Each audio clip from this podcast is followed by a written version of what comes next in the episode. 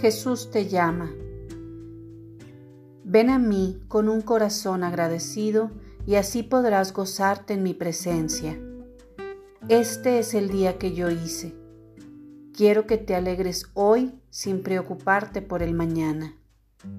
Busca todo lo que tengo especialmente preparado para ti, anticipando bendiciones abundantes y aceptando los problemas cuando se presenten.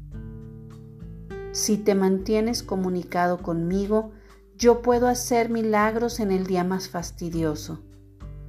Ven a mí con todas tus necesidades, sabiendo que mis gloriosas riquezas son las mejores provisiones.